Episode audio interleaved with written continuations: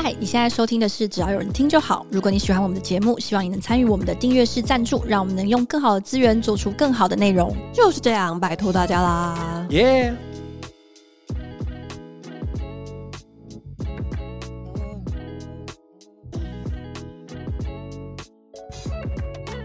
嗨，欢迎回到只要有人听就好，我是佳瑜，我是雅群。嗨，旁边呃，大家可能看不到啦，就是我今天呢邀请了我一位朋友来跟我们一起聊聊今天想跟大家讨论的主题。那今天的主题是当妈妈这回事，让我们欢迎 Rita。耶 Hello，我是 Rita。今天会想要请 Rita 来呢，是因为 Rita 是在我的朋友中非常酷的一位先锋，堪称当妈妈界的另外一个方向的先锋。但我觉得我是属于就是中间偏前，没有到就是很前面。对，我觉得嗯，因为呢，有一阵子以前呢，然后就会突然看到了 Rita 说她去冻卵了。嗯、然后冻卵这件事情在我身边，其实就是应该好像很久以前在节目上有讲过。我有一天突然被我的大学同学关怀说：“哎、嗯，你要不要去冻卵，为你自己留个选择啊？”然后我觉得是非常生气，而且 好生气哦！我那时候其实有一种被冒犯的感觉。为什么？我不知道怎么讲。我那时候的心情有一种像是干你屁事，就是我也没有想要当妈妈。就是你从哪一个方向？你凭什么决定我要做一个选择？或者反正你干屁事就对了。就是有一种。我看起来已经像是必须要 desperate 去做这件事情的人了吗？那种感觉，就我在我脑中的可能一些无限的脑补，因为我知道那位朋友是非常想当妈妈、嗯、啊，所以他就把你的状况套到他的状态上。对，然后他就是已经结婚了嘛，所以对他来说当妈妈就是 OK，他接下来就要开始尝试，但是可能我的。一切在他眼中看起来就是离要当妈妈这件事情 还有一点久，进度很慢呐、啊，很慢。对，就他已经结婚，然后我还在那边不知道在干嘛，他就会觉得说：“哎、欸，你你要先动起来。”你还在新手村，或者还在打一些史莱姆。我我觉得我没有在新手村，只是我买的我买的装备怪怪的。对我我我觉得是这样，所以他可能是基于一个关系，因为这个是他的需求跟欲望投射在我身上，所以他他替我很担心这样子。嗯，那我那时候就是嗯，心情很复杂。就那个心情不是来自于说他提醒我说你年纪到了，嗯、是有一种就是、哦，现在是现在身边的人都这样看我吗？就这种、哦、这种感觉，然后。对，但之后就是是 我也有收到，忘记是我们的听友还是单纯网友，就是跟我说他哎、欸、在做动乱的主题，然后他说之前听我在节目上讲过，然后就想要访问我，然后我后来也介绍 Rita 去给他访问，你记得吗？哦，对对，一位我们大学的学妹这样子，嗯嗯然后我想说哦。这件事情真的已经成为了一个现学，然后其实我身边蛮多年龄相当的女生朋友，其实都有在讨论。但是没有人去做哇！你是第一个去做的人，所以我才说你是另外一个方向。因为有一些人就是他生了，哦、就是他什么二十四五岁就生，他确实是当妈妈的先锋。可是你是另外一条当妈妈路的先锋哦。好，对。但其实我其实蛮多朋友看我那个 po 文，然后他们就私讯我问我，其实蛮多的。然后我就鼓励了一些人去做检查，嗯、然后现在跟我一样去动，因为被我影响，可能有四五个，就是、哦、真的 对。我觉得好像大家好像都有一个潜在的一个欲望，只是有没有旁边的人开启它，嗯，可能原本都不了解吧。嗯、对啊，之后才会知道。Rita 跟佳瑜同年，对不对？Rita 大我一岁，差不差不多，就是差不多已经进入周遭的人会开始关心你。对对对，因为呃，我刚刚讲会关心我去冻卵那个朋友，就是因为他在的工作环境的女生几乎都比他大，就是在他很年轻的时候就一路看着身边所有的女性主管啊、女性同事都为生子所困扰。就是他们身边就分成两个，一个就是二十几岁，然后一直生生到不停，才刚回来没多久又回去生，然后跟另外一种就是怎么样都生不出来，哇！而且大概是就是他有很多同事是像怎么生都生不出来，然后休了长假为了备孕，最后长假结束之后又回来上班没有生。然后跟最后就是干脆辞职，专心做受孕这件事情。然后后来有成功生下来，然后生下来的时候就是年龄高一点。然后他那时候就会一直跟我说：“你知道，其实卵巢年纪啊，叭叭叭，三十二岁之后就走下坡了。嗯嗯，然后也会跟卵子的健康度也会有影响。嗯，就是他从可能那边姐姐那边听来的一些讯息。但其实有两个方向，一个是卵子的质量，一个是你卵巢形状啊。”有两个走向，所以不太一样。嗯嗯嗯。但是冻卵就是至少可以确保在你比较年轻的时候把卵子相对健康的卵子顾好这个存起来嘛。对，对嗯。但是因为 Rita 选择去冻卵，表示你一定是想当妈妈，对不对？对，我后来才发现，我好像蛮想当妈妈的。为为什么说后来才发现？对啊。因为其实我一开始接触到是二十七岁，然后跟我同年的一个高中同学，他就 po 说他去冻卵，哦、然后我就觉得，哦天哪，怎么我已经是要考虑这件事嘛？就是比你那个时候更早，我真的傻爆眼。然后我就是属于那种好奇心很强，我会立刻去问他。嗯，但是我发现他是因为他的 AMH 就是很低，AMH 的值激素吗？就是他的那个卵子的库存量，哦、比较像是这样子，这就是天生的嘛，对不对？对，他是遗传的。然后他知道他妈妈那边都是很早会停经，然后就是会有这个状况，所以他就是很早去动。但是我那个时候跟他问，我的 learning 是说，哦，一般人就是三十四岁，所以我就是有有.就是说三十四岁以后，他这个指数会立刻往下掉。对对对对对，所以我就。哦，记在心里，嗯，这件事情。嗯、然后我在这个过程，我就想说啊，我有个功课是我要去 find out 我有没有要当妈妈这件事情。所以我一直到三十四岁冻卵以前，我就是会不时的会想这件事情。对，从你开始想说我一定要 find out 我到底想不想当妈妈，到你决定去冻卵中间。大概是花了多久？是二十七岁吗？对啊，其实是七年，整个七年都在想这件事情，就是会看到小孩或者是相关议题，我都会哦，哦想一下，然后就好像越来越清楚这样子。所以花了七年的时间，你发现你想要当妈妈，对，然后就是三十四也是我自己的 deadline，有这个有一个 deadline，大家记下来，有一个 deadline，因为深呼吸，深呼吸，等于是说。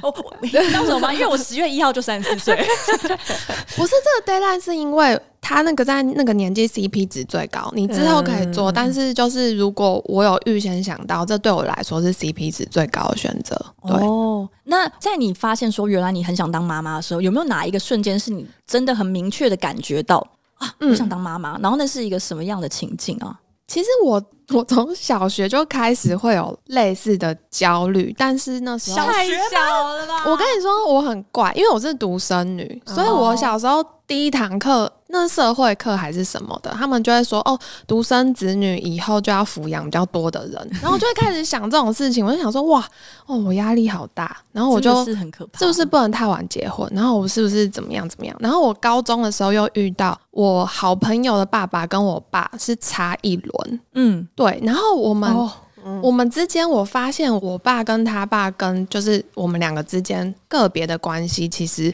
就是会那个世代的差距，我我爸跟我是差比较多，讨论、哦、的观念大十二岁，对对对。然后我爸是大牛，就是那他爸是小牛，属于牛的这样子。脑、哦、中出现罗时丰意思，不确定什么意思。哦，不好意思，他很爱讲异男笑话的意思吗？哦，对我爸也是属于那一种。然后，然后我就发现，哎、欸，其实。年纪差很多，好像要沟通的观念又要多很多，好像这个成本又越高。Oh. 然后我自己就会觉得，好像不要那么晚生，就搞到现在还是很晚生啊！焦虑，虽然你有这个认知，到现在还是没有完成它，没有办法完成它。对对对。然后再就是觉得自己很想生小孩的那个点是说。有时候跟小朋友相处，就是你会觉得哇，他的反应是超级纯真，嗯、没有没有心机，嗯，嗯，然后你就会回想你小时候，哎、欸，好像也有这种时候，可是就是越来越少，然后你会觉得，哎、欸，那个当下是真的很开心的，嗯，那这个是跟别人的小孩相处，然后就会好奇说，那跟自己的小孩会是怎么样子？那想当妈妈的念头，就有男朋友跟没有男朋友会影响吗？或者是有好的男朋友跟有不好的男朋友，会影响你对于要当妈妈这件事情会有不一样的看法吗？我觉得就是如果有好的男朋友，然后他也是愿意往这条路走，那就会直接有一个很明确的 plan 嘛。嗯，但是因为现在就是没有遇到一个很好的男朋友，嗯，对对对对对，但就还是蛮想。那雅群呢？我们之前有讨论过，不过实际上。这么多年了，就是我不知道这一这么多年，等下发生怎么？我们应该中间还是稍微有聊过，好像对于当妈妈这件事情，我们都我们也都没有把话说死，可是就是偏向比较不要。对对对，没房，我应该是蛮偏向不要的。嗯嗯，然后其实这件事情，我还有一个蛮印象深刻的事情是，刚刚不是聊到就是想要当妈妈这件这个念头是怎么去思考出来，或者是怎么样在这些年里面，比如说成长的过程中去改变。然后我一直有一个印象很深刻的事件，我有点不太确定有没有在这个 podcast 讲过，嗯，但是我一直记得在大概十七八岁的时候，有一次跟一群就是高中的同学出去玩，有男有女，然后我记得我们在车上，然后他们就是在聊天，不知道为什么就是男生的那几个同学就突然开始聊到一些未来的计划，哦，因为好像已经有人有非常稳定的女朋友，就是那种可能很快就要结婚的那种，家里有钱不怕的那种，哦，十七八岁，对对对对对对对，没。没有没有办法，然后突然其中一个男生的朋友就转头问我说：“哎，雅群，那你就是什么时候想要生小孩？”然后我就突然非常错愕，因为其实我完全没有想要生小孩的想法。嗯，我就跟他说：“哎。”我没有想要生小孩啊，然后他就说：“嗯、哦，好吧，那可能是现在啦。我觉得你再过几年你就改变这个想法。”哦，对，这个很多人会在你说你不想生小孩的时候，然后那个其实当下我没有什么好或不好的反应，我其实是有一种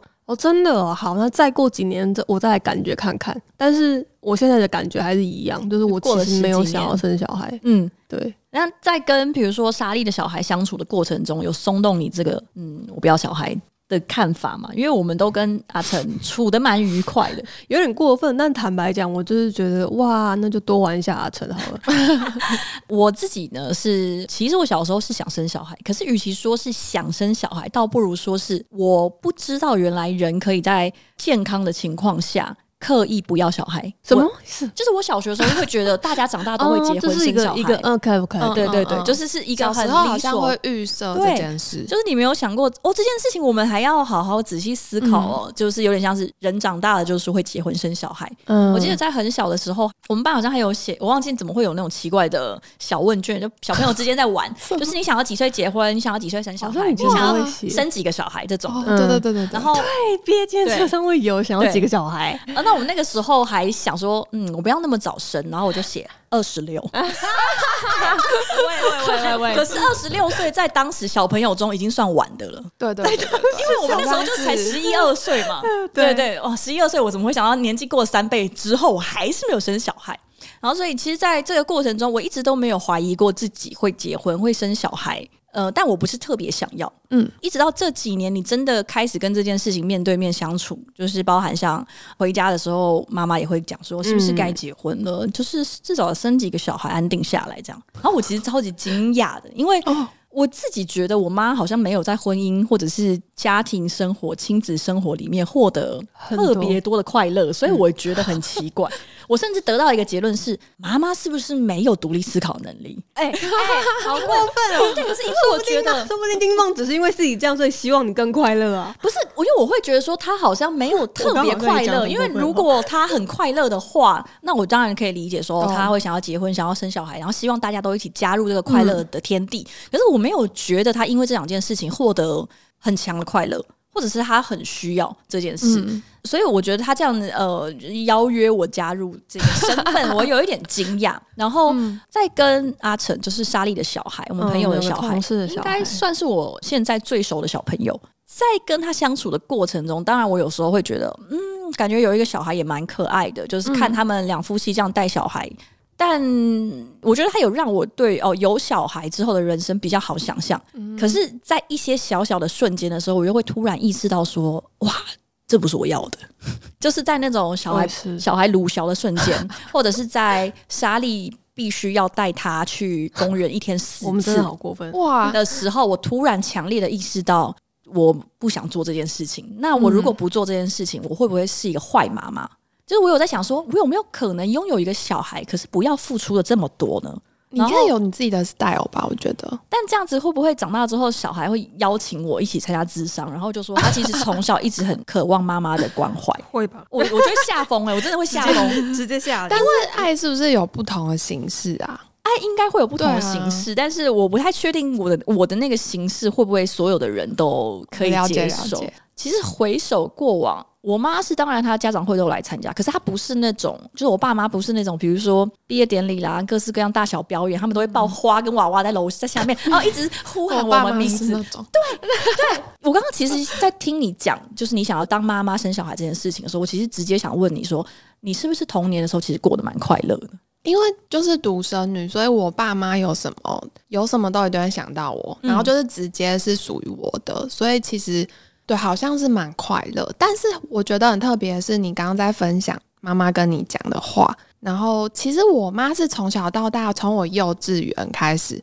一直讲到大学，她就说：“哎、欸，我跟你说，结婚不一定很好，有小孩也不一定很好。然后，可是你要就是做，就是你觉得是快乐的事情。就是她觉得有小孩跟有家庭之后，其实是要妥协很多事情。嗯、对，对对对，对他反而没有一直鼓励我。”就是他自己是过来人嘛，嗯、那你爸呢？你爸会跟你讲这个吗？还是你爸太开心了？太开心了！我有一个小女儿，她太开心了，所以他不会跟你说结婚或生小孩也不好，因为他太开心了。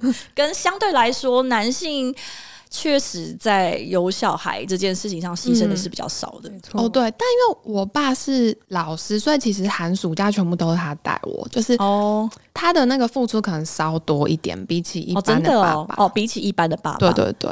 他是怕我没有人照顾，以那种心态，然后他也不会觉得结婚不好，嗯、怕你没有人照顾，是怕如果你没生小孩，老了没有人照顾，还有没有老公什么的那种心态。对，嗯、会耶，真的会，因为我刚好这个周末才跟我妈发生了类似的讨论，我妈就说：“哎，你不结婚，你不结婚，你老了。”我跟你说，我身边那些，我妈要讲一些劲爆言论哦。我妈就说：“我看我身边那些现在老了没有另一半的，嗯，他们这些人都好怪哦。”对，然后我就想说，是用的好怪啊！不是而且我就想说，那可能是因为他们很怪，所以没有另一半吧？而且这两件事情到底有什么关联？啊、就是大家其实有可能是一个正向循环，就是呃，就是我我可以理解，有一些人如果怪到一定的程度，他可能最后会孤老终生。对。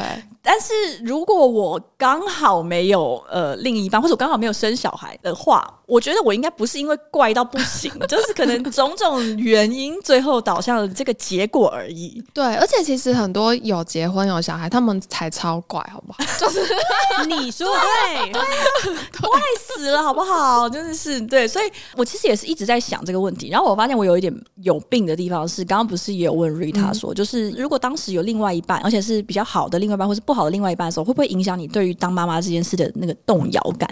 然后我自己的感觉是，其实我反而在另外一半有一个稳定而且条件不错的另外一半的时候，我会很希望他没有想生小孩。嗯，应该是说，在另外一半条件不错的时候，我就会觉得好像更想要享受两个人之间的关系，嗯，然后达到了一个平衡吧。跟我会很想要知道，如果我不生小孩，他会不会一样爱我？OK。但是如果另外一半条件还好，就是我也没有特别想要干嘛的话，就是他想不想生小孩，我没差哦。Oh. 就是 I don't care，因为我就觉得说干我屁事，那一定别人的小孩，对，我就会觉得那跟我没关系，所以我不会，我不会特别想要跟他讨论这件事情。但是反而是在我跟我另外一半感情稳定，我也蛮喜欢他的时候，我会很爱问他说，如果没有小孩，你。你可以接受吗？就会一直问这种试探性的问题，然后我不知道是不是有有某一任可能因为这样就吓疯了，真的假的？就是我会很喜欢用，就是如果我发现对方不想要小孩的时候，我会一直想要用一种，可是我想要小孩的，嗯、然后去逼他看愿不愿意妥协。嗯、但如果对方是他没有特别想过的时候，我也会想说，我不想要小孩，这样你还会爱我吗？嗯、这种感觉，就是它是一个奇怪的一个条件句，就觉得男生可能会考量小孩这件事情是蛮重要的。没有，家里只是想要给他们考验而已。对，只是想要考验他们哦。就是我会想知道另 另一半在 关键的地方跟我有出入的时候，他还能不能对这么爱我？游戏关卡第三，但是如果他破关的一个事，会改变你的说法。去哪里？他就是没有，我就是要他的回答。有没有小孩不重要。对，好，那我就会帮他生一打的孩子。没有啦，不会啦，不会啦。对，但是像这样子，如果他说没小孩没差吧，因为我觉得重要的是跟你在一起。那这样我可能会觉得，哎，就觉得哦，这个人我搞不好可以跟他一起养小孩哦，这样就会突然有一个奇怪的念头，是不是有病？但到目前为止，我觉得我还没有到那种很确信要生小孩，尤其是这几年，因为莎莉生小孩，身边有人，呃，除了莎莉，还有另外的朋友生小孩之后，我亲眼看到他们的各种改变。对不管是他们是其实出于自愿乐意的，还是他们其实有点被迫。OK，因为像其实莎莉虽然说来就来，对，因为莎莉即使她没有特别喜欢，就是大太阳底下必须要曝晒一天四次，可是其实她看到小朋友很开心，我觉得她对她来说还是有一定的满足感。哦，她是 OK 的，她愿意做这件事啊，她她知道她必须要做这件事情，这样，然后她也会去做，不会真的抗拒到不行。但是我就也有那种。真的不喜欢，因为我那时候前几天 PO 了一个线动说，因为我最近在看一本书，叫《不当妈会怎样》。嗯嗯。然后我有一个当妈妈的朋友，应该已经小孩两岁了，然后他平常的照片也都是家庭和乐，会带小孩一起出去玩。然后他直接回我说：“你会很快乐，很自由。” 然后我一个想说：“哎、欸，我以为这两年他已经好一点了。”因为我知道她刚生小孩的时候，其实就是她刚怀孕的时候，她就觉得唉太早了。她其实没有想要这么早生小孩，然后一直到生下来之后，她都刚开始都没有很常 po 她小孩的照片。但是最近这半年蛮常 po，所以我想说，哦，他可能已经培养出爱了。可是像我跟佳瑜目前听起来都是比较偏向，虽然还没有说的很死，但比较偏向不想生小孩那一边。但是如果讲回冻卵这件事情，佳瑜的看法是什么？我好像不会去动卵，即使我知道这有可能剥夺我的选择，嗯，就是他可能会变成说，哦，我三五三四十岁想生，可能会生不出来，但是我好像不会想去动卵。第一个原因是，如果我去冻卵，就表示我对于生子这件事情要有一定的投入。我觉得我好像还没有对于这件事情没有那么强烈的感觉，强烈的需求，所以我现在去做这个，说帮自己留另外一个选择，这件事对我来说是很奇怪的。那就好像我现在先去学西班牙文一样，你 为什么不帮自己多一个选择？如果学西班牙文不需要打很多针，不会痛，然后不需要每年付钱，你不会想去学吗？可是西班牙文也要做这件事情，对，因为要所以就没办法。嗯，如果你说冻卵就像是你把手指放在一个机器上，然后它取一 cc 的水，对你来说太高。这个成本对我来说，就是我愿意做这件事情，表示我对这件事情是有一定的投入。嗯嗯嗯。所以如果不是冻卵，是别的，我真的很在乎的事情，比如说我可以再长高五公分。然后我要经过这些，我可以长到五公分，那我可能会去做，因为我我可能更想要做这件事情。嗯，对，其实其实这个成本对我来说没有说真的很高，但是这个成本让我知道说我一定要有一定的热情，我才要去做这件事情。对我来说啦，嗯，我自己会觉得，如果我只是一个可有可无的态度，好像帮我自己多买一个保险啊，然后我去做这件事情，在我脑中好像会觉得跟我的价值观有一点不一样。哦，是哦。因为我们在节目前就用我们节目的账号发了一个限动，然后其中一个问题就是问大家有没有想要生小孩，或者是你已经生了，然后跟我预期的一样就不想的，就是得到非常高票，就是一路领先。但是我觉得有点有趣的是，到下面一题就是那大家有没有想要冻卵的时候，非常极端的有想做跟没有想做是票数是一样的，一模一样，就直接分成一半。即使在第一题，全部人都几乎偏向不要生小孩。嗯，对，但是还是有蛮多的人，虽然在自己现在觉得不会生小孩情况下，还是愿意去帮自己多留一个选择。对，我不知道，我有时候会想一想说，会不会四五十岁有一天会突然想说，哎，我当时如果有去动卵就好。但是我突然觉得那样的人生也蛮有趣的。对啊，对，人生一定会不停后悔很多事情。嗯，其实我应该就是刚讲那种，我目前真的不想生小孩，可是其实我有想过要去动卵，就是有去查过资料的程度。好神奇哦！可是家瑶有点有点惊讶，就是我想说，如果没有想要生小孩冻卵，还是他之后可以捐出去吗？可以啊！你说我冻了之后不要，我可以捐出去。对，而且政府会补你几万块还是多少？哇，好棒哦！就是其实是有这个选择，因为我觉得这算是一种助人为乐啊。是啊，是啊，对对，有一点做善事哦。而且其实之前我在 Facebook 上面有被那种。冻卵 就是去美国，去美国玩，然后还可以顺便捐卵的广告打到，但是我被打到的时候已经超过限制，因为他年龄的要求，对，对是三十岁，然后我看到的时候好像是三十一岁的时候事情，对，我靠，我现在是这样，放在我的卵子放在市场上还会丢弃不要的，这样，我还记得我们那时候还苦劝，就是还没有三十岁的同事，哎、欸、哎，你参考一下，参考一下，但虽然可以赚营养费。但是可能因为过程不是特别舒服，对不对？取卵的过程大概会是什么样子的啊？对，但是其实我的状况算是相对健康，然后是比较顺利。哦、我是取一次，但是我在查资料的时候发现，非常多人他们就是很想要有小孩，嗯、但是他们可能每次只能取一两颗一两颗，然后那个质量可能还不是会 pass 的，所以他可能取了十几二十次，花了两三百万。取一次要花多少钱？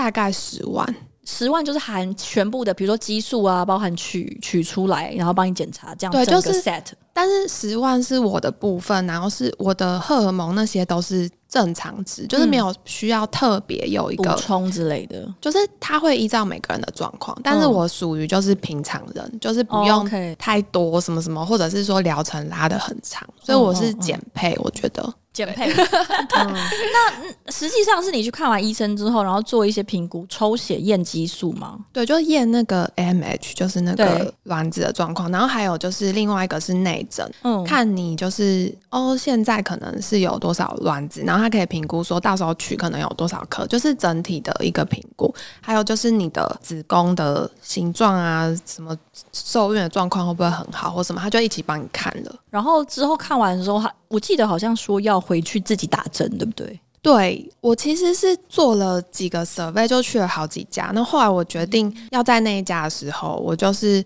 月经的第一天到第三天之间去检查。然后我当下就跟他说：“哎、嗯，这个状况好像我还算是 OK，可以就是正常吃做。”所以我就决定我要做。然后他当下就帮我弄一些针剂打，然后再约了下一次回诊的日期。去看说这些反应是不是正常的，我有没有需要克制化做一些调整，然后发现没有，像是什么反应？就是对于那个激素的，嗯、因为它打激素就是让那个卵子的成长可以加速或是什么的，因为那个太 detail，我可能不太确定说它到底是看什么，但是就是看你身体对那些针剂的反应，嗯，是不是良好的，嗯、还是说你要换一种，嗯，然后有些人可能会对某些东西过敏，嗯，OK，对对对，然后我回诊的时候，他跟我说，哎、欸，一切都是。掌握之中是他们预想的那个状况，嗯、对对对，所以他就拉了一个 schedule，跟一个 project 一样，就是所以你可能对对对，你可能二十号就可以来取卵，然后我们先 target 在那一天，然后我们这些你就是要拿回去打针，你就是自己打啊。如果你不行的话，我们也可以每天帮你打，但你每天就要回诊。然后我听到那，我想说，我傻眼，我根本没有想到我要自己打。哦，你不知道这件事情，所以我真的。怎么会不知道这件事？漏调查了一件最关键的事情。对对对，但因为看的那些文章，他们可能没有很 highlight 这个部分，他们就是太辛苦在别的地 方。说的也是，该不会对其他人来说这是一件常事吧？对，我觉得会不会是常事啊？我是真的觉得跟整个的辛苦比起来，帮自己打针可能是微不足道吧？是打在什么地方啊？打在肚子，就是肚脐，它有一个什么左右几公分的一个范围，左右上下，然后你就选一个地方打。但我后来就想说，哎、欸，别人好像都可以，我凭什么不行啊？嗯、就还是对对对，决定接受挑战。针伸进去大概多深啊？其实可能超过一公分，就是其实也蛮长。但是因为那个地方肚脐附近其实好像脂肪是比较多，嗯、它不会直接见血。哦、我很怕就是一戳进去那边喷血，你知道吗？哦，嗯、对，所以 后来好险是没有发生。所以这样总共要打几针？你有算过吗？十有到十针吗？一开始好像每天会打一针，但后来又有就是一天要打两针，所以其实我有点搞不太清楚，就是最后加起来我到底可能有十针哦。但整个准备期其实大概一周左右而已，对不对？很快。一周多，我九号可能打第一针，然后我二十号就取。哇，其实真的很快，很快，想象的蛮不一样。但是如果你的身体状况如果没有那么好，你可能前面就是可能要吃很多补充的营养，Q10 啊什么。有些医生会建议这样，蛮措手不及的。其实，因为从九到二十号，好快哦，这一切。对，那取卵的时候会痛吗？我是选择全身麻醉，嗯，对。那那个是要他从哪里取？他是从阴道进去拿吗？还是？哎，对你好厉害！我觉得这很，因为我想说不可能为了取卵直接，你知道杀鸡取卵直接把你的肚子打开吧？就想说都还没有要剖腹生，怎么直接切一刀？所以从就从阴道伸进去，然后去做吸引吗？是不是用什么真空吸引器？它很酷哎、欸，它有那个小小摄影机，然后你就是像内诊一样伸进去，嗯、但你记得就是阴道上面子宫，然后它有两坨，就是那个、嗯、大家应该有学过健康教育，就卵巢，然后它是从阴道的壁，就是它到了阴道之后，从那个壁这样戳出去，然后直通卵巢，它不是从上面的输卵管进去。它是就是通过那个壁，然后这样子哦，然后摄影找到它在哪里，然后那个卵泡液什么的，它就粘。对哦哦，只要粘就把它拿出来了。但因为医生好像是可以看得到说他们在哪，哦，好神奇哦！对，我觉得很酷哎。然后我第一次听到，我就眼睛发亮。我觉得现在科技真的好进步。对啊，感谢台湾的医学发展，很不可思议。台湾的生殖医学是不是在国际算蛮有？好像蛮进步的。对对对，很多美国跟中国的人都会来这边做。哦，原来如此。所以整个取卵的过程应该蛮快的吧？几个小时吗？其实只要十五到二十，好快好快。但我睡了大概不知道 一两个小时吧，睡很久。所以醒来的时候，医生会给你看说，这就是你的小卵泡。其实我醒来的时候是护士，可能一个人他们会看几个床位这样，然后他发现我醒来就就跑过来说。已经结束了吗？那我到底有几颗卵？就是我第一个真的最挂心的是这个。好棒哦！你已经有一种妈妈的心情了。我的孩子呢？孩子还好吗？对对对对，孩子，我花这么多的努力，就是孩子要好好的这样子。嗯、对对对。所以你有几颗卵？但是他当下还不跟我说，他说等一下会跟医生就是会诊，他可能不能不敢乱，也是他可能也不一定知道。对，然后医生就还蛮开心的说，陈小姐，我们取出了二十四颗卵，好多，对，然后但是呢，有两颗它是不良的，所以我们先把它挑掉，然后有两颗是他后来好像没有成长的完全，就是他当下可能只有跟我说是几颗，因为我后来啊最后几颗是那个。A P P 显示跟我讲，就是当天下午，因为他们好像是最后他要催熟他什么的，对，然后他就会成熟卵子从一颗开始跑，然后越跑越多颗，一颗然后变十几，好好玩哦，真的，老实说夸张哦。听他听他讲到这边，我想去冻卵，因为我觉得我 我很想。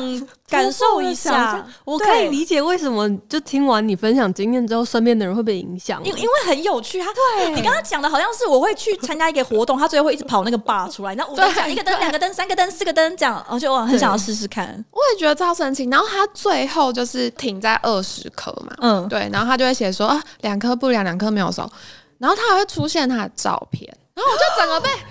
他们有帮他每一个人分开拍吗？有有有有有，真的，他有些是团体照，然后最后、哦、最后一颗最晚熟的是就是单独独照。但是我那时候看到，我真的有吓到，我就是，嗯，这是我的卵子，然后就觉得什么？见面了，对对对对对，就觉得很神奇耶！嗯、我第一次看到，真的有被吓到，就是很震惊。见面了，对，真的是会被吓到。所以那个是你呃整个冻卵的过程最惊讶的一刻吗？最惊喜的一刻，苦尽甘来了。对，因为其实二十颗算多，对不对？算蛮多，对，算多的。因为我前几天有去听，就是你上另外一个 podcast，然后也刚好之前有看到新闻，就是九 N 八八还是谁也有去冻卵，然后他只有冻到九颗，九颗也算是不差，对对对，其实还不差，对，就一般，所以二十颗应该真的算蛮多的。但你有觉得很得意吗？哎、欸，这种九 A 八八才九颗，我比他正好多了十几颗，这样。大 PK。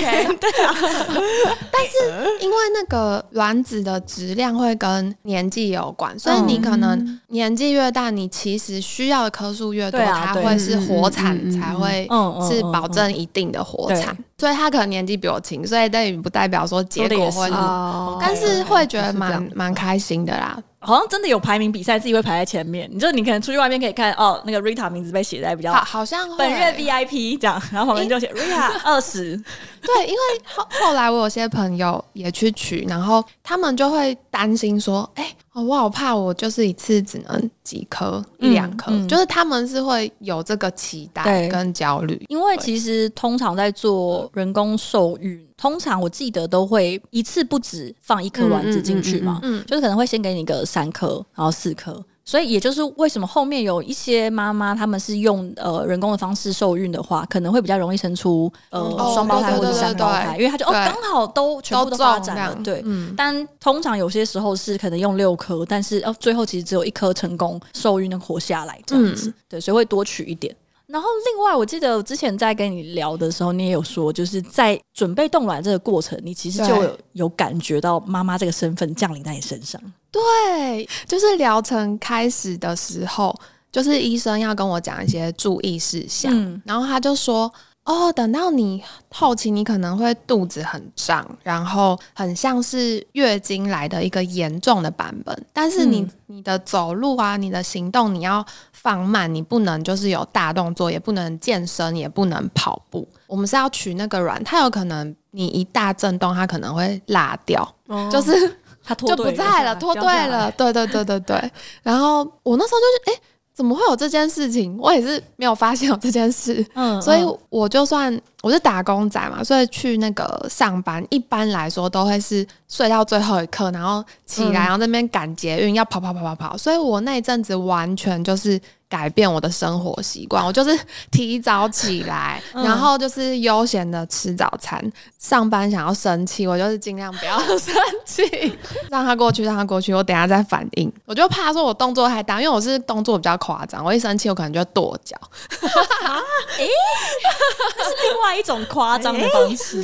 那那我就很怕，就觉得哇，原来怀孕是这个感觉。对，你甚至还没怀孕呢，我甚至还没怀孕，就已经有一种保护孩子的心情。没错，然后我就可以理解说，哦，妈妈就是动作要慢慢的，是你会举手格挡他们吗？就对对对，我会跟他们就是保持距离，不要靠他们太近。天哪，好好奇，其他就是在经历冻卵的这些 pre 妈妈们，就是是什么样的心情？就是我刚刚讲的虽然有点夸张，可是会不会有人真的做到这种程度？因为可能觉得的他从这一刻开始，他就已经在为卵子的品质做努力。对，我刚刚在想说，你有没有看着 APP，然后帮每一个卵子取名字？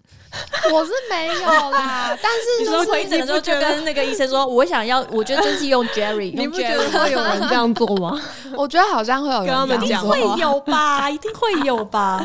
对啊，但我只是会幻想，就是因为我有些朋友看到他们的照片，就会说啊，你们好，就是 Rita 卵子们，你们好。然后我就会幻想他们是二十声部合唱团，我会跟他们说叔叔好，然后二十个声音。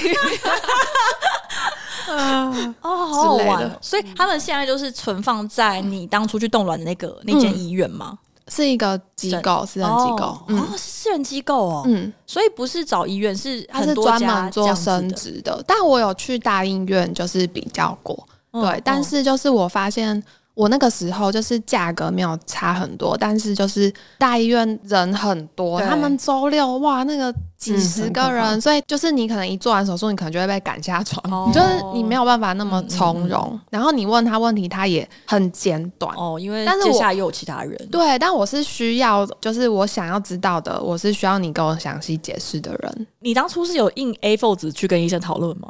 没有，就是我我会查资料，所以我就会列几个关键问题，嗯、还有合约关键问题。我，我想问这些关键问题是什么？你还记得吗？比如说，因为我就会幻想说，万一今天大地震或者是没有电，所以我那个 我听了什么？没有，所以我那个冻卵它是要那个液态氮很低温嘛，嗯、所以它如果没有电的话，它可以就是它有什么样的？预备的措施，嗯，对啊，因为你都花了这个钱，然后你就会怕说他会不会因为很容易因为天灾，你那个卵子就是没办法被冻好。我刚刚非常惊讶，因为这个是我一辈子都不会想到原来要问的问题。对，我们都真的想不到。可是因为我昨天在做功课，我就听了就是之前那个 Rita 去上节目那一集，然后他的下一集就是他们找了一个胚胎师，对，胚胎师，你有听那一集吗？有有。对，然后它里面其实就有讲这个，就是他们在要把那个卵子啊，或者是胚胎放到液态氮里面的时候，遇到地震，然后他们就突然傻住，但是他们又要赶时 间，因为有时间性。对，然后他们还有提到说，就是乌俄战争的时候是很感人，就是有胚胎是特别把那个容器就是载在自己的车上，然后带去安全的地方保存起来。因为你刚刚在讲那个呃，就是可能地震啊、停电，我立刻就想到说，如果中共打来，然后对我最近也很担心，我们可能先逃去逃去美国，那我要怎么样把这些我的卵引渡到美国去呢？非常现实，这还有法规的问题哦。如果要换机构或什么，它是需要一一连续的一连串程序。对，好，我好像那时候稍微了解，但因为就好像蛮复杂的，就先假设现在可以先对，现在可以快点补问这一题。这个好像我其实觉得蛮值得疑问。比如说，不要说中共打来好，就假设是你后续，假设你想移民，或者你他有办法，可是你的费用可能就是会很高吗？呃，需要一些费用，但是他那时候没有跟我讲多少。对啊，天哪，又增加了很多可以追问的问题了。对对对，尤其在这个变动的时代，真的。那我想问，就是因为台湾的法规好像其实，就算我已经冻卵，但是单身女性没有办法自己去做人工生殖，对不对？要有配偶，一定要结婚的那种配偶吗？对，一定要结婚。那假设如果我是一个女同志的话，那我可以啊，结婚呢、啊，就我找一个男的跟他假结婚。没有啊，你现在我们现在可以同婚啊，就只要是，可是他没有精子啊。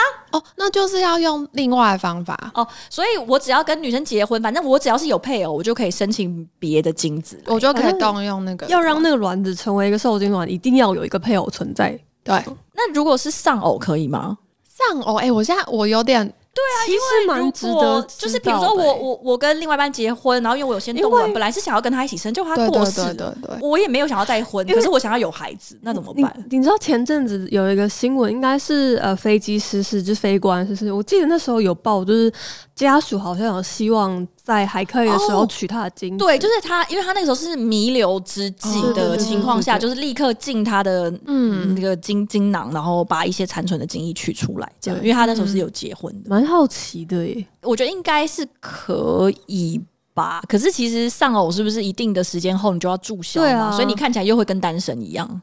哇，哦、这些问题对啊，这个好复杂哦。对，因为我前几天有想到说，可能某一个情况下，我会觉得如果有小孩可能会比较好，就是。如果我跟我的另外一半很相爱，可是他如果过世了，嗯，然后我们没有小孩，我觉得那个对我来说好像会有一点冲击。就是如果那个前提是假设在我们很相爱这个这个前提上，就会觉得说，如果有一个小孩，我至少好像还留有一个念想的感觉，嗯。但是如果没有的话，就是什么都没了的感觉，好像一场梦哦。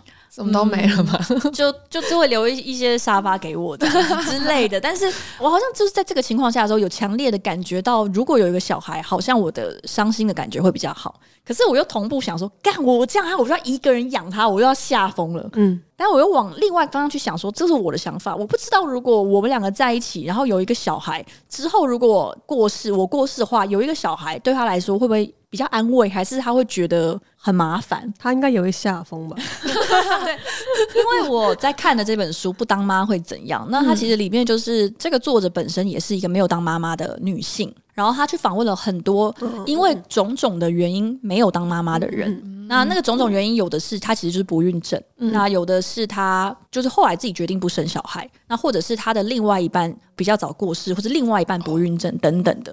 但是因缘际会，这些人都成为了不是妈妈的人。片书里面刚开头有有一段讨论，我觉得很有趣。他是说世界上好像没有一个名词可以来精准的称呼我们这一群没有当妈妈的人。他说：“我们好像作为妈妈的对立面，就是一个呃没有成为一个完整的女性的另外一个比较负面的存在，无后、非妈妈。总之，我就是没有生小孩，可是我没有一个正面的方式去表述它，就没有一个很正面，或者是至少是客观的说法来讲不生小孩这件事。然后里面他们其实呃学界的几个几个教授，我就提出了一个名词来形容这样的女性，叫 Pank。”就是潘克族，然后英文是 professional aunt no kids，专业阿姨，对，专业阿姨呀，对，他就说就是 P A 这样子，就是 professional aunt，我觉得超棒。我们他就说哦，我们是专业阿姨，我觉得很棒哎，因为其实我就是不生小孩，然后这件事我很早就跟家里面的人讲，然后我一直很早就跟他们讲说我不生小孩，可是我完全愿意帮我弟养他的小孩，就我完全愿意当一个 professional aunt，那不能当 professional sister 哦。Professional sister 应该 sister 可能就比较不用特别考虑。哦，对，或者是你就比较，你就抢先一步说叫姐姐，你就会变 professional sister。OK OK OK，对，就我也是在考虑这个，对对对。然后总之就是它里面其实就讲到说，不当妈妈这件事情，其实它是牵涉了很多种的考虑。就是撇除了可能真的是先天呃，因为不孕啊或者什么，其实有很多人是主动选择了不要当妈妈这件事情。嗯，然后原因是他说他其实去访问这些人之后，即使他们前面不见得是自愿，但是以 in the end，他们虽然有时候会闪过说，哎，不知道有一个孩子会是什么样的感觉，但是对于他们现在的人生，其实他们都是很满意。嗯，他说，因为他确实可以感觉到说，因为没有生小孩，所以他们多出了非常多的时间可以支配，跟他们可以。更加努力的决定成为他们自己，然后我觉得这个可能就是我有时候在考虑的事情。就因为老实说，对我来说，妈妈还是要有一定的投入，对，跟付出。虽然有一些人会说，哎，你当妈妈你还是可以很做自己啊。可是我自己会觉得，如果你目标就是做自己做到不行的话，那可能 还是先不要当妈妈会比较好，因为你。无论如何，你都是必须要放弃一些自己去培养你跟你小孩的关系。就像、嗯、呃，我有一个朋友，他非常喜欢当老师，他现在是高中老师。那他前去年前年的时候生小孩，然后他非常热爱当老师这份工作，对他来说那是他的志业。嗯，但是就在前几天，我看到他 po 文说，他决定留停一年。哦，他想要专心陪他的小孩。嗯，他的原因是他说，当然他这辈子都在努力成为一个很好的老师。那但是他理解到说，对于他的学生来说，其实好老师可以有很多人，可以有很多的人都来成为他的学生的好老师。哦，可是对他来说，对于他女友来说，能够成为他妈妈的人只有他一个。嗯。他说：“当然，他知道他意味着什么，嗯、因为他放弃了这一年。其实，对于他未来在工作上，一定会有一必须要付出加倍的努力去追上这一年的空档。所以他理完全理解他做这个决定，其实他必须要付出一些东西。只是他这样想过、权衡过之后，他还是决定做这个选择，就是他想要在这一年里面专心当小孩的妈妈。然后我其实觉得很惊讶，又又不惊讶，因为他是我认识，我觉得非常温柔的人。”然后我唯一惊讶的地方是他居然愿意放下当老师这个身份，因为他可能也是我认识数一数二热爱自己工作的人。好怪哦！对，哎，那他的小孩很喜欢当老师。他的小孩现在是几岁？就大概一岁左右，很小很小。对啊，对对，那其实还蛮值得真的去陪他的啦，我觉得。但我哇，我其实真不知道，我觉得我好像没办法。对，就是会有那种你很感佩他们，但是我昨天也刚好看到类似的事，就是。以前高中学弟也是一个老师，然后他老婆也是老师，他们是一起育婴留停半年呢。嗯，对啊，其实呃，勇敢的请育婴假就可以专心的带小孩是一回事，我觉得就是陪伴小孩成长吧，因为那段时间真的是不太可能再重来。然后虽然小朋友长大不太会记得那种一两岁的时候发生的事情，可是我觉得你跟他相处的那些时光或者是互动的感觉，会用另外一种。更抽象而且深远的方式留在小朋友身上了，绝对会。对，所以我就是因为很相信这件事情，所以对于自己啊，如果我必须要投入这个角色的话，会感受到压力。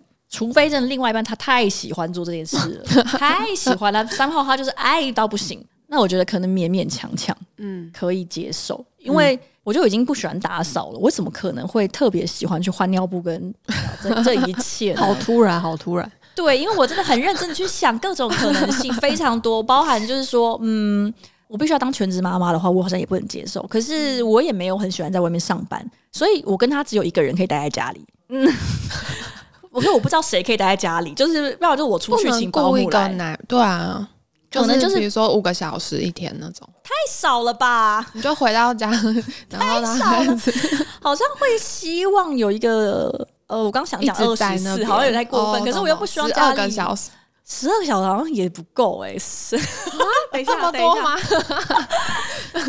就是其实老实说，如果你要全心陪伴孩子的话，你一整天能够花的时间是不是大概就两个小时啊，或是四个？你说就是很专心的，对对，其他时间就 让他喝点安眠药。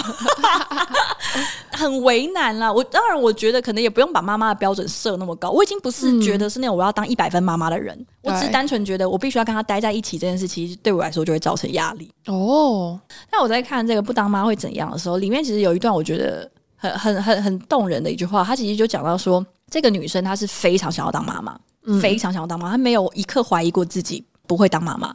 可是他的另外一半在小时候九岁的时候，因为肾肾脏癌的关系，接受放射线治疗，所以他的另外一半。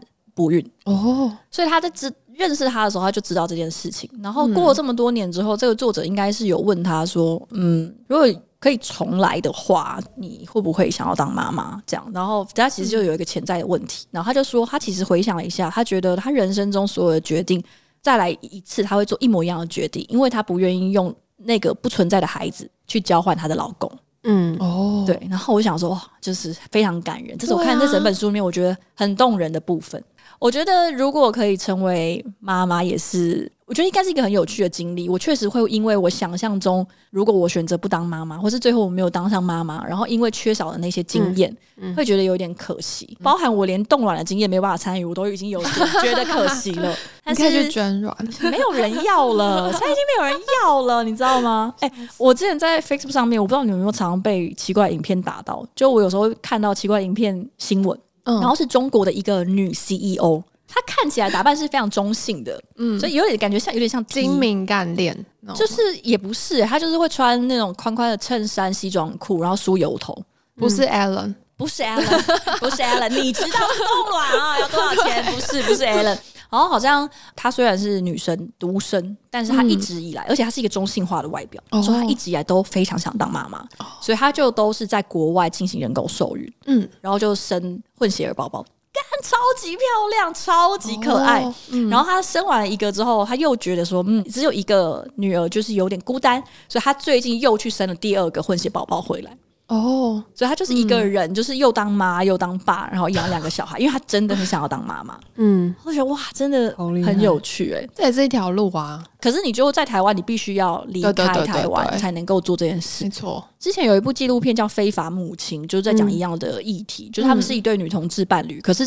在台湾受限于呃，可能是那个时候吧，就是受限于那个时候的法令，他们没办法在台湾合法的拥有小孩，嗯、所以他们就先好像是飞到类似柬埔寨一类的地方去人工受孕，然后再回来生这样子，然后才有办法拥有自己的小孩。哦、嗯，很辛苦的过程。对他们那部纪录片就在讨论说，要当妈妈对于某一些人来说，竟然是必须要有点像是犯法的感觉，嗯、然后他们就投入很多。对，要投入比一般的人都还要多这样子。然后里面其实讲到很多，像你刚刚也会讲说，你爸会担心说，如果你没有结婚、没有生小孩，以后没有人会照顾你。然后确实，我以前、嗯、因为我也是会一直不停的访问我身边的一些历任男友们，说：“哎，你会不会想生小孩？”这样，这是起手式，因为等下就要逼死他了。然后他们就会说想生，我就会是为什么？为什么你会想生小孩？然后应该有两个人跟我说过，他们觉得自己的基因很优秀。哇靠！哎，这个是我其中一个原因。对，不，可是我我可以理解，就是好像应该要有一个这样子的原因，因为某种程度上来说，繁衍呢，对人类来说就是一个最容易的传承 legacy，对，跟自己所谓的作品或者是存在。而且他们是男性这种生物，是不是更有播种的欲望？哇，我这我不知道哎、欸，对，也有可能是因为就是某种程度来说，他们可能更觉得那个是他的种嘛，因为会跟他名字姓，就是可能一个传统的思维算下来，就是有点像是他们男生一定要传宗接代这样，所以可能会有这个想法吧。就他们说，因为有就是想要保留自己的基因，然后还有另外一个理由就是。嗯不生的话，老人没有人照顾我啊，但不一定会被照顾，好不好？在不当妈会怎样？里面有很大的一个章节，就是在讨论说，如果你没有小孩，就表示说你必须要花更久的时间去搞清楚你这一个人跟你存在的意义。就是你很多人会看着小孩子，觉得说啊，这就是我人生存在意义，嗯、或者是可以感觉到自己的存在在这个世界上可以继续往下传承。但是对于没有后代的人来说，你的一生就是到此为止。然后你没有一个任何一个小天使，你创造出来的作品，你可以看着他说啊，这就是这就是人生，你在世界上追寻的意义。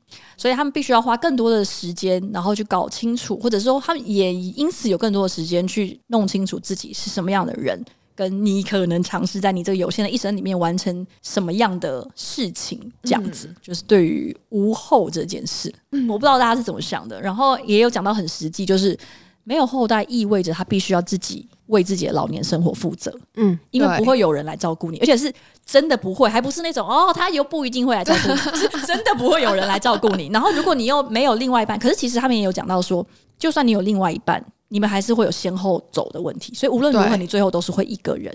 但他们必须要更早的去准备，说他们要怎么样死，他们老了应该要怎么样过生活，因为。你不能够期待有人会来照顾你。对。然后我自己在想的时候，我其实也是在幻想说，如果我不当妈妈，我就会成为一个老女人。然后就是 someday 我就会成为一个老女人，然后不会有任何的一个人在这个世界上是我可以跟他抱怨一下，或者是他会有些年轻人可能会想到我推我出去晒太阳。我我觉得他他听起来是一个很。就是当不当妈妈，它是一个很抽象、很价值观上面的讨论。可是，一旦你决定了要生或者不要生，其实会有非常多现实的东西要去考量。因为，像比如说，我已经确定绝对不会有后代，所以我不可能每个月会从那边领到一些三千块、五千块，或是一万块，或者十万。我就是不会有这笔钱，我一定要自己想办法生出这笔钱，不然我一个不小心活到八九十岁，我真的会非常惨。嗯，对。然后我就会想到说，哇，有没有小孩？我不知道会怎么样。然后就是以后那个，比如说我的生日，不会有人齐聚一堂帮我过。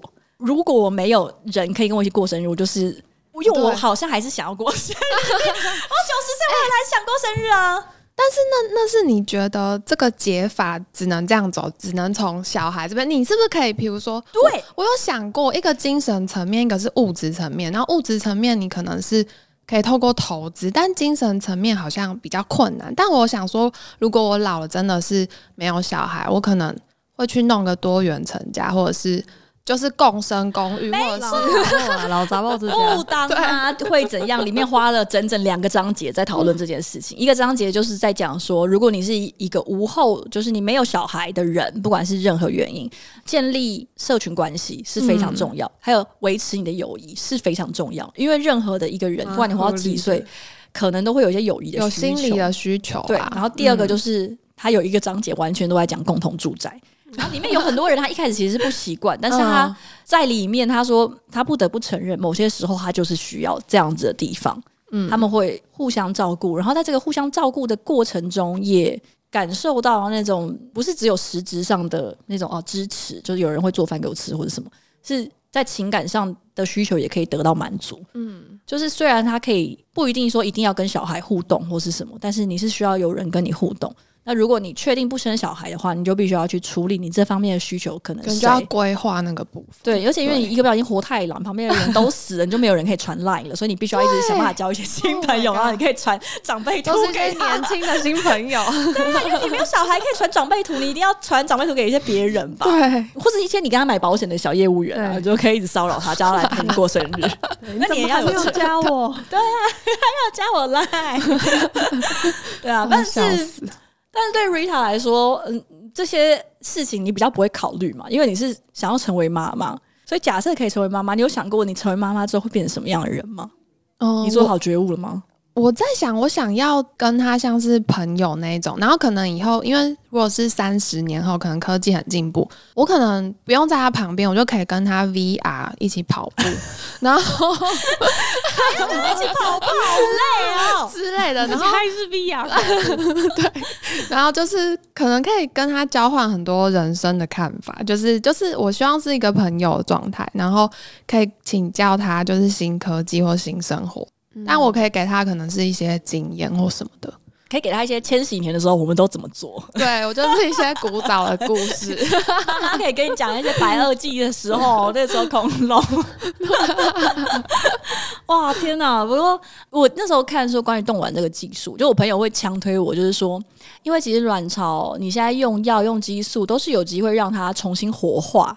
嗯，但是卵子的质量是真的所谓的一去不复返，这样子数量都是对对，所以他就是在劝我做这件事情。那我不知道，就是对你来说，怀孕生子有一个 deadline 吗？比如说，如果四十五岁的时候还会想生吗？哎、欸，我其实看到像林青霞那种，就是她还是四十几岁，哇，很我觉得很厉害。就是其实我、啊啊、我也不排斥，就是我觉得如果对我的人生来说是那个时间才有办法的话，我也我也不排斥。就你要奋战到最后一刻，就变成我要赚多一点钱，这样我才可以雇一个全职的保姆，也蛮好之类的。对、啊，每年放在那个机构里面，是不是要付保管费啊？对，大概八千哦，每年八千。对，天哪！但是我用完一次，我还可以继续放着嘛？对，就还没有用完，对啊，对啊，你可以继续放，也还好啦。而且我二十个宝宝住在同一个空间，我觉得蛮省的。对，而且因为一个人等于一年只花你四百块的保险费，其实还 OK，还 OK 啦。笑死！我觉得今天这样跟 Rita 聊完，可能因为你描述那个冻卵过程实在是太对，太科技了，让人非常想要去去尝试。然后我在看《不当妈会怎样》这本书的时候，同时也是觉得看到了各种的可能性，跟比较能够理解说我们在做一个看起来好像也不是多了不起的决定，可是它实在是会动摇国本哦。对，就是你选择生，我们以前可能都比较多会意识到说，你选择生会发生什么事情。哇，咻咻咻！但其实选择不生，还是会发生一些事情。对，对，所以很蛮多东西都是要考虑清楚的。就今天有机会跟大家聊聊这件事情，也蛮有趣的。而且虽然我们是聚焦在当妈妈这件事情上，嗯，但是其实我觉得对男生来说应该也是一样。嗯，对。然后我觉得需要想对问题。对，其实男生还是需要啊。而且哦，我觉得很好笑的是，在这本书里面，他一开始就讲了一个数据。他说，从美国的数据调查来说，如果女生学历越高，嗯，她平均来说，每一个人拥有的小孩数量就会下降。哦，蛮合理的。对，然后也跟收入是负成长。就女生的收入越高，她拥有的小孩数量也会下降。嗯，但是男生是相反，嗯，男生收入越高，他拥有的小孩数量会变高。嗯，对，哇哦。非常合理，看看 Elon Musk，哦，对啊，他这个是 很棒，没办法，他拥有了一切，对对啊，所以不管大家是男生还是女生，我觉得针对这个议题都可以再去摸索跟考虑一下，你想要的人生是什么样子。然后我觉得这个问题，因为其实跟伴侣关系有蛮大的影响，蛮复杂的。对，两两个人如果可以的话，针对这件事情去讨论一下，应该是比较好的。因为就像有一些人对我来说，可能小孩可有可。但是，也许有哪一天哪个怎么样会突然很想很想要有小孩，搞不好。但是如果你是很坚决的知道自己是一定要有小孩，嗯，或是一定不要有小孩的话，那就更需要跟另外一半讨论，会比较好。嗯，对啊。如果你之后另外一半是不想要小孩的，你就会干脆跟他分手吗？还是就不要跟他结婚，然后自己生？就是他只是我的伴侣，然后我我可能自己弄个小孩。但我精子还是不知道从哪里来，对他捐给我，但他不用养，是不是？我不知道。不行，你刚刚不是才讲过你要有一个伴侣的 title 吗？哎，你要先去烦恼这件事了。对，好，好，好，感谢今天 Rita 来上节目，拜拜，谢谢。好的，然后也再一次呼吁大家，拜托大家可以去我们节目的资讯栏里面有可以点击赞助我们的连结，然后赞助我们每个月或者是不定期会得到一些小福利，拜托大家啦。